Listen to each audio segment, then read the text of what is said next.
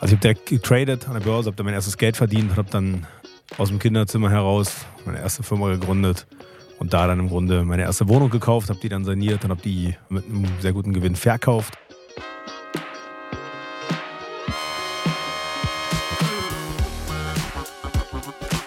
Willkommen bei Money Mindset, dem Finanzpodcast von Business Insider. Hier spreche ich mit meinen Gästen darüber, wie sie zu ihrem Vermögen gekommen sind, was sie mit ihrem Geld machen und was ihr euch von ihnen abschauen könnt. Ich bin Leo Ginsburg, Wirtschaftsredakteur bei Business Insider. Disclaimer. Die Inhalte dieses Podcasts dienen ausschließlich zur allgemeinen Information und sind keine Kaufberatung für Finanzinstrumente. Aktien, Kryptowährungen und Investments sind grundsätzlich mit Risiko verbunden. Wie und ob ihr euer Geld investieren wollt, ist eure Entscheidung. Heute zu Gast ist bei mir Jakob Mehren. Jakob ist Immobilieninvestor, Gründer und Eigentümer der Mehren AG und besitzt mehr als 2000 Wohnungen. Wie er das geschafft hat und wie er heute investiert, darüber sprechen wir jetzt. Hi Jakob. Hallo Leo, freue mich hier zu sein. Jakob, wenn jemand auf dich zukommt und sagt, ich möchte mir eine Immobilie kaufen und wir kennen ja gerade die aktuellen Preise, was wäre dein Rat? Würdest du sagen in der aktuellen Situation, ja, kauft ihr eine Immobilie? Also vor 10, vor 15 Jahren hätte ich pauschal geantwortet, ja, kauf Immobilien. Heute ist das nicht mehr ganz so einfach. Man muss genau schauen, wo die Immobilie ist, welchen Preis die Immobilie hat, wie sich der Standort entwickelt hat und natürlich, wie er sich in Zukunft entwickelt. Also ich würde deutlich mehr in die Tiefe gehen, aber grundsätzlich ist es so, dass ich jedem empfehlen würde, eine Immobilie zu kaufen, wenn eben die ganzen Parameter drumherum stimmen. Wenn du sagst, der Standort ist entscheidend, wo würdest du sagen, ist gerade der beste Standort in Deutschland? Wo muss man zuschlagen und wo schlägst du zu? Also Berlin war geil, ist geil und bleibt geil, auch trotz der ganzen Regulierungen. Wir kaufen in Berlin vor allem Mehrfamilienhäuser und Wohnanlagen und Wohnportfolien in und um Berlin. Gerade der Berliner Speckgürtel entwickelt sich sehr gut. Das würde ich Leuten empfehlen. Das ist immer eine Frage, suchst du eine Immobilie als Investment? Dann würde ich empfehlen, eher so zentral wie möglich zu kaufen. Also eine Wohnung, die vielleicht vermietet ist oder ein kleines Mehrfamilienhaus. Wenn du eine Immobilie wirklich zum Selbstnutzen suchst, würde ich darauf achten, dass es nicht ganz zu weit weg vom Schuss ist, sondern eher in einer Gegend, die nachgefragt ist und sich entsprechend positiv entwickelt. Das kann eben in Berlin sein, also in gefragten Szene-Gegenden oder upcoming Szene-Gegenden oder eben im Berliner Speckgürtel. Und was sind so die letzten Projekte bei der Mehren AG, wo du zugeschlagen hast, so die letzten Immobilien? Also in Berlin haben wir letztes Jahr für über 100 Millionen Euro mehr oder weniger Wohnhäuser gekauft, bisschen Gewerbe, teilweise auch Grundstücke. In diesem Jahr haben wir auch schon wieder für knapp 50 Millionen, 60 Millionen Immobilien erworben. In Berlin, in NRW, im Umland von Berlin, einige Grundstücke, auch ein bisschen was im Süden und im Ausland. Wenn man sich eine Immobilie kaufen will, dann muss man natürlich zur Bank, weil die wenigsten haben da einfach mal so 300, 400.000 auf dem Konto liegen. Gibt es irgendwie Probleme, Schwierigkeiten, die auf Immobilieninvestoren stößen können, die jetzt irgendwie die erste Wohnung kaufen und dann für 30 Jahre einen Kredit aufnehmen, der irgendwie sechsstellig ist? Wenn wir konkret über die vermietete Immobilie sprechen, ist die Anlageimmobilie ein in meinen Augen sehr, sehr sinnvolles Investment in der heutigen Zeit. In dem Fall sind Schulden nicht unbedingt verkehrt. Das ist nicht wie bei einem normalen Konsumkredit, wo man versuchen sollte, sich äh, schnellstens zu entschulden. Dort kann man im Grunde auch darauf spekulieren, dass man die Schulden stehen lässt und nur teilweise tilgt. In der heutigen Zeit haben wir hohe, eine hohe Inflation, die den Schulden gegenübersteht. Und du hast in der Regel dann einen Mieter oder Mieter, verschiedene, die dann im Grunde deine Schulden oder deinen Kredit bezahlen. Also grundsätzlich ist es in meinen Augen ein sehr smartes und sinnvolles Investment in der heutigen Zeit. Und kannst du noch kurz sagen, was kann ein normaler, sozusagen kein gewerblicher Immobilieninvestor, sondern einfach ein ganz normaler Typ, äh, Frau, die jetzt auch in Immobilien investieren will, von dir lernen, von eurem Geschäftsmodell?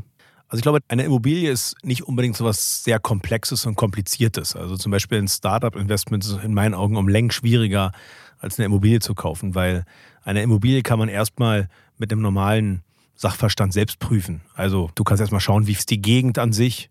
Ist es eine Gegend, die attraktiv ist? Könntest du dir selber vorstellen, dort zu wohnen? Wenn, wenn du es als Investment machst, dann schaust du dir die Immobilie an, siehst du Feuchtigkeitsschäden oder irgendwelche Substanzschäden oder eben nicht. Wie ist die Nachbarschaft? Wie ist die Mieterschaft im Haus und so weiter? Also da brauchst du nicht unbedingt viel Wissen, sondern einfach nur ein gewisses Gespür. Ähm, und wenn du das vernünftig angehst, äh, ist es im Endeffekt schon mal mehr oder weniger die halbe Miete. Dann kannst du dich mit den Zahlen auseinandersetzen. Also klar, es gibt eine Unterscheidung zwischen Mietwohnung, die du erwirbst, oder einer Anlageimmobilie, also ein Mehrfamilienhaus. Guckst dir die Mieterliste an, guckst dir die Durchschnittsmiete an, guckst dir an, ob die Genehmigungen beispielsweise für ein Dach und so weiter, das Ausgebautes vorliegen, etc. Also prüfst wirklich ins ähm, Detail die Unterlagen. Und wenn du das zusammen hast, sprichst du mit einer Bank oder auch im Bekanntenkreis mit vielleicht dem einen oder anderen Menschen, der sich ein bisschen besser auskennt oder sogar einem Experten und dann hast du ein rundes Paket. Ja, und kannst natürlich die Preise vergleichen, auch bei den einschlägigen Online-Plattformen und so weiter. Und wenn du das machst, hast du, ich glaube, schon 60, 70 Prozent aller Hausaufgaben getan und kannst eigentlich dann schon eine vernünftige Kaufentscheidung treffen. Wenn wir ein bisschen in die Vergangenheit schauen, also wie es bei dir eigentlich losging, wie alt warst du denn, als du deine allererste Wohnung gekauft hast? 20, glaube ich, 1920. Wie kam es dazu, in so einem jungen Alter schon eine eigene Wohnung zu kaufen? Ich habe ein Abi gemacht, habe direkt danach angefangen an der Börse mein erstes Geld zu verdienen. Studieren wolltest du nicht? Ich glaube, mein Numerus Clausus war so schlecht. Was hattest du für ein Abi? 2,9. Außerdem hatte ich keinen Bock mehr. Also ich habe direkt getradet an der Börse, habe dann mein erstes Geld verdient, habe dann aus dem Kinderzimmer heraus meine erste Firma gegründet und da dann im Grunde meine erste Wohnung gekauft, habe die dann saniert und habe die mit einem sehr guten Gewinn verkauft. Wie teuer war die erste Wohnung? Kennst du noch die Preise? 37.000. Habe die dann für 98.000 verkauft. 37.000, wie groß war die? 62 Quadratmeter. So Preise kriegst du ja heute auch nicht mehr. Nee, war einem roundabout 500 Euro pro Quadratmeter, das ist mehr oder weniger nichts. Ja. Auch in Berlin dann die Wohnung? Genau, es war ein Tegel, da wo ich groß geworden bin. Das habe ich gemacht und dann habe ich im Grunde direkt danach mir gedacht, Mensch, warum machst du nur Wohnungen? Kannst ja auch ähm, Miethäuser machen. Und damals war die, die Schwelle bei Miethäusern ja viel niedriger, weil ich vorhin ja auch sagte, die, die Preise waren total günstig. Ja. Also das, da war eigentlich eher das Problem, kriegt man Mieter, schafft man es, das Haus in irgendeiner Weise wirklich an den Mann zu, also die, die Wohnungen an den Mann zu Das sind, bringen. das sind ja Szenarien, die kann man sich ja heute gar nicht vorstellen. Also wenn ich persönlich in Berlin eine Wohnung gesucht habe, ich war auch Besichtigung, da kam ich an und da wurde mit dem Megafon gesprochen, weil Ja. so viele Menschen da waren. Ja. Und du sagst, früher war es so, du hattest dann ein Haus und hattest Probleme, überhaupt Leute zu finden, die da drin wohnen wollten. Exakt, ganz genau. Und das war halt Wahnsinn. Also ich, meine, ich hatte damals teilweise auch vom Land Berlin gekauft. Damals war es ja so, dass viele Wohnungsbaugesellschaften privatisiert wurden. Die haben halt Häuser verkauft und wirklich für einen Apfel und ein Ei. Und ja, und die haben halt 100.000, 200.000 gekostet. 10, 12 Parteienhäuser. Waren das dann alles so ein bisschen kaputte Wohnungen? ja, wo teil dann- sanierte Häuser. Also meistens war es so, du hattest ein bisschen Leerstand. Die waren nicht so richtig auf Vordermann gebracht und so weiter. Ein paar Wohnungen waren gemacht, ein paar nicht. Die, die nicht gemacht waren, standen in der Regel leer. Habe ich gekauft, saniert. Und dann ging es immer so weiter. Also du hast die erste Wohnung gekauft für einen billigen Preis, renoviert, teurer verkauft und dann immer mehr Wohnungen und dann wie so ein Schneeball wurde es immer mehr und mehr. Ja, es wurde nicht immer mehr und mehr, weil am Anfang war ich mehr oder weniger dazu gezwungen, auch zeitnah immer mal wieder was zu verkaufen. Also am Anfang kann man sagen, habe ich mehr oder weniger Handel betrieben. Also hatte eher einen kurzfristigen Anlagehorizont, den ich heute halt eben nicht mehr habe. Heute kaufen wir für den langfristigen Bestand. Und aus den Gewinnen habe ich dann was Neues gemacht, habe dann mal aus einem zwei Häuser und dann kam so das erste kleinere Immobilienportfolio zusammen, was ich dann glücklicherweise kurz vor der ersten Finanzkrise verkauft hat und dann Für wie viel? ein niedriger zweistelliger Millionenbetrag. Habe dann entsprechend Liquidität gehabt. Dann hat sich Berlin aber immer weiter positiv entwickelt und dann habe ich relativ viele Häuser in den B- und C-Lagen von Berlin gekauft. Also viel so in Wedding, in Neukölln, sehr viel eigentlich in Neukölln gemacht. Und Das ist ja jetzt die Szeneviertel sozusagen in Berlin. genau, das war damals halt ein guter Moment, weil ich war jung, meine Kumpels und so weiter sind am Wochenende da feiern gegangen und da konnte man halt ein ganz gutes Arbitragegeschäft machen. Also günstig kaufen und an die, mal, die jungen Leute vermieten.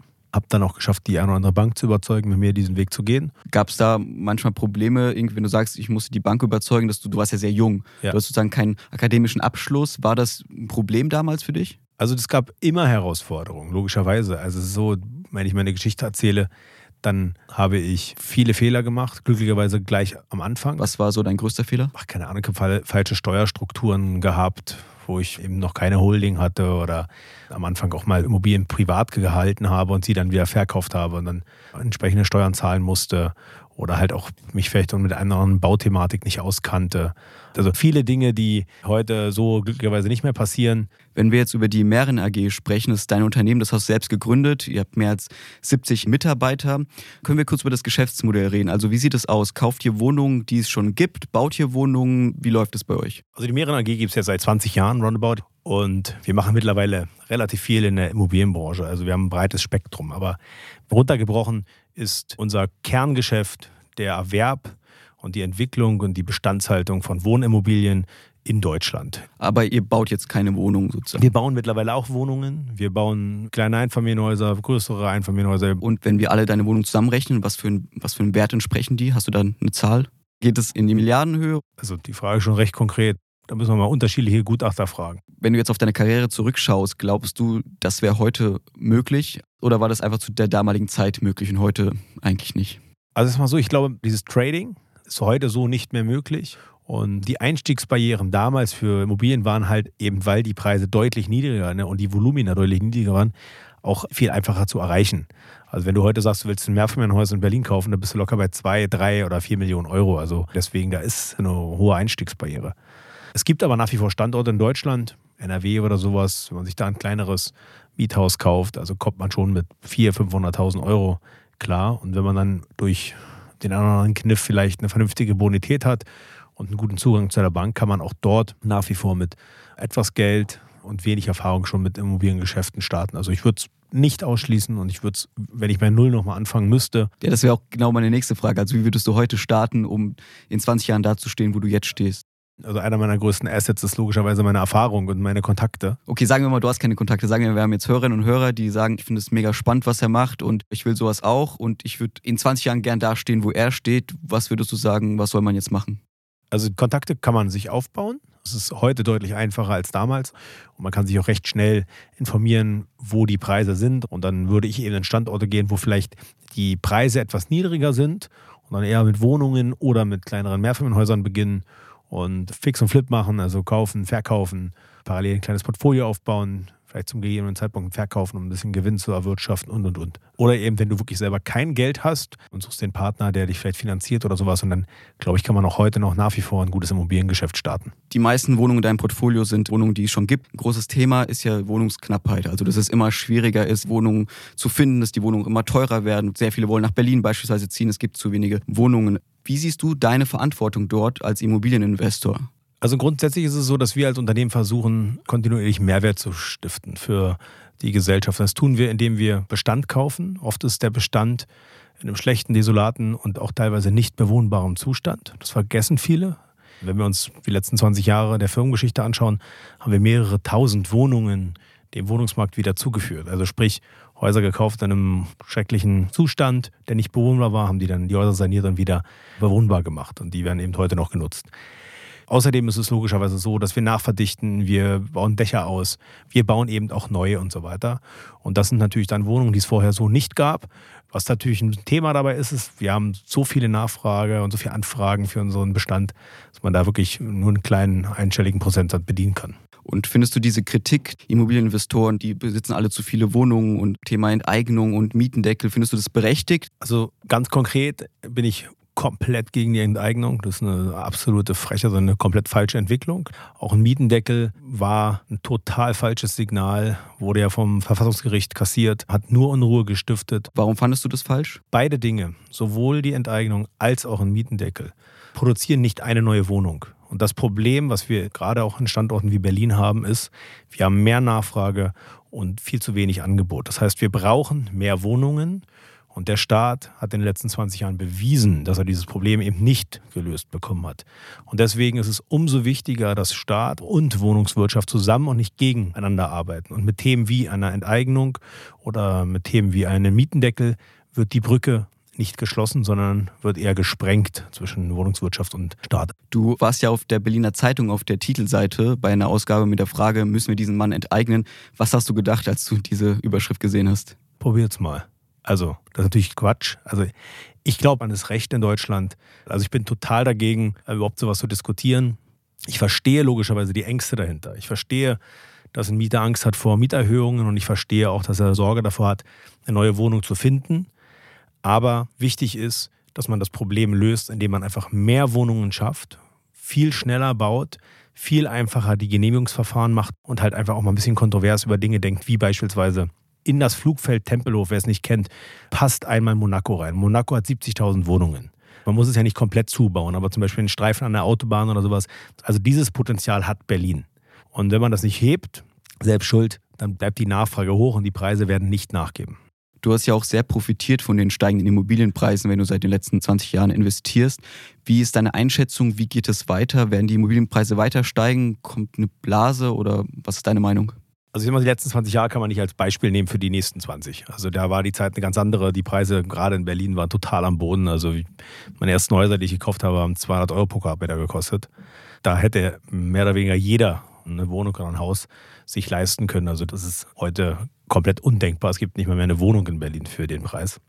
Wenn wir über Städte jetzt wie Berlin zum Beispiel sprechen, bin ich der Meinung, dass die Preise kontinuierlich steigen werden. Nicht in der Geschwindigkeit wie in den letzten Jahren und auch vielleicht nicht in allen Bereichen in der Stadt, weil wir teilweise auch schon ein sehr hohes Niveau gerade in den sehr gefragten Gegenden erreicht haben. Aber generell ist es so, dass Deutschland und vor allem Berlin im internationalen Vergleich immer noch günstig ist. Es gibt immer noch gute Gelegenheiten. Also beispielsweise, wenn man Berlin mal mit London oder Paris vergleicht oder auch in Mailand oder auch Wien, ist Berlin immer noch günstig. Berlin ist attraktiv und zieht halt nach wie vor Leute an. Und solange das so bleibt, glaube ich, dass wir Schritt für Schritt auf einem sehr guten Weg sind. Welche Eigenschaften muss man so als Person mitbringen? Also was braucht man für ein Mindset, wenn man ein erfolgreicher Immobilieninvestor werden will? Ich glaube, dass man neugierig sein sollte. Man sollte unerschrocken sein und nicht sich zu viel Angst machen vor Dingen, die vielleicht nur hypothetisch sind. Trotz alledem muss man den Taschenrechner bedienen können. Und dann sollte sich keine Luftschlösser bauen.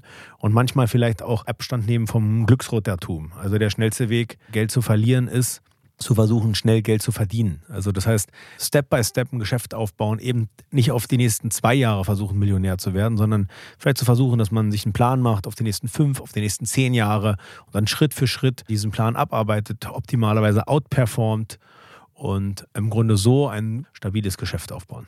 Gibt es vielleicht Bücher, die du empfiehlst, wo du sagst, die solltet ihr lesen, die ja mich persönlich vielleicht sehr stark beeinflusst? Also ich finde Ray Dalio gut, also alle Bücher von ihm. Principle of Life oder sowas. Rich Dad, Poor Dad, das ist ein super Buch. Also für Immobilien, das würde ich empfehlen. Du hast ja auch einen sehr großen Instagram-Kanal, wo du Fotos von dir hochlädst, von deinem Leben, wo du gerade bist und mit dem Heli fliegst du und machst Partys. Was ich mich frage, was ist so deine Strategie bei diesem Instagram-Kanal? Warum machst du das? Weil ich kenne nicht viele Immobilieninvestoren oder generell Unternehmer, die so präsent auf Instagram sind.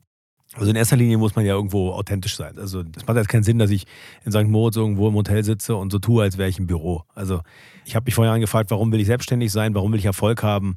Und einer der Hauptmotivationen war und ist, frei zu sein, zu reisen, die Welt zu sehen und möglicherweise auch das Reisen mit Business zu verbinden, was ich mittlerweile tue. Und das tue ich dann gerne eben doch an schönen Orten und nutze die Möglichkeit, schneller vielleicht von A nach B zu kommen, also sei es auch mit dem Heli oder sowas. Ich möchte damit nicht angeben, eher motivieren freue mich auch, wenn ich da Leute habe, die das feiern und entsprechend dann vielleicht sogar auch sehr motiviert sind und sagen, ja, was man kann man so erreichen. Aber in erster Linie tue ich es für mich selbst. Keiner weiß, wie lange das Leben geht. Und die Liste ist lang, der Bucketlist. Dazu gehört halt eben auch Reisen. Und dann nehme ich dann die Leute auch mal auf dem Instagram-Account gerne mit. Wie viel arbeitest du so, wenn du sagst, du arbeitest auch, wenn du unterwegs bist? Gibt es da eine Grenze, dass du sagst, nach 18 Uhr mache ich jetzt keine Deals mehr oder schaue nicht mehr auf mein Arbeitshandy? Oder ist es einfach so ein laufender Prozess die ganze Zeit? Also ich habe kein Arbeitshandy und ich würde auch das, was ich tue, nicht unbedingt als Arbeit bezeichnen. Das ist mein größtes Hobby. Also Deals machen, mit Leuten kommunizieren, mich über Geschäft unterhalten. Das ist 365 Tage im Jahr präsent bei mir. Da gibt es auch keine Zeit, wann es anfängt und aufhört und arbeite im Grunde auch jeden Tag und auch am Wochenende. Aber es ist nicht so, dass ich da morgens hingehe und sage, jetzt scheiße, jetzt geht's los. Ach, ein Glück Mittagspause und 18 Uhr freue ich mich, wenn es vorbei ist. Sondern ich treffe mich liebend gern abends mit Menschen und unterhalte mich halt über Immobilien. Und ich lebe das und liebe das, was ich tue. Und deswegen vielleicht auf dieser Reise den einen oder anderen zu inspirieren und zu sagen, okay, cool, du kannst es im Endeffekt auch. Da kommen wir auch schon zu meiner letzten Frage. Du sagst, du willst die Leute auch motivieren, inspirieren. Wenn wir jetzt Hörerinnen und Hörer haben, die sagen, ich finde es mega geil, was ist so dein ultimativer Ratschlag für Erfolg? Also was sollte man machen? Also ich glaube, dass was viele Menschen falsch machen, egal in welchem Bereich, ist, dass sie einfach nicht anfangen. Viele Menschen zögern perfekt, aber starten eben nicht. Ich würde lieber unperfekt starten und in dem Prozess versuchen zu lernen, und vielleicht auch mal zu akzeptieren, dass man einen Fehler gemacht hat. Auch ich habe in meinem Leben geschäftliche Fehler gemacht, habe auch Geld versenkt und auch danach gesagt, okay, super, Lehrgeld bezahlt, aber ich habe es wenigstens gemacht. Und ich würde jedem empfehlen, macht's einfach, verkackt's lieber und dann schaut er dann zurück und sagt, na gut, hat nicht funktioniert, aber man hat es gemacht. Und das ist eine Lebenseinstellung, die ich lebe. Und wenn ich zurückschaue, stelle ich fest, dass man es deutlich weniger verbockt, halt man es meistens sich im Vorfeld im Kopf einredet. Dann Jakob, vielen Dank, dass du hier warst, für deine inspirierende Geschichte, für deine Tipps. Vielen Dank, Leo. Hat Spaß gemacht. Das war wieder eine Folge Money Mindset. Wenn sie euch gefallen hat, lasst gerne eine Bewertung da, folgt uns in der Zwischenzeit gerne auf Instagram. Ich bin Leo Ginsburg, bis zum nächsten Mal.